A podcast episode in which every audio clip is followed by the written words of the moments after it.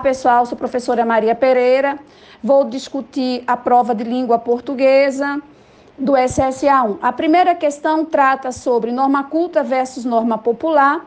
E o enunciado diz o seguinte: considerando que nossos textos falados e escritos seguem uma norma e que temos muitas e diferentes maneiras de falar e escrever.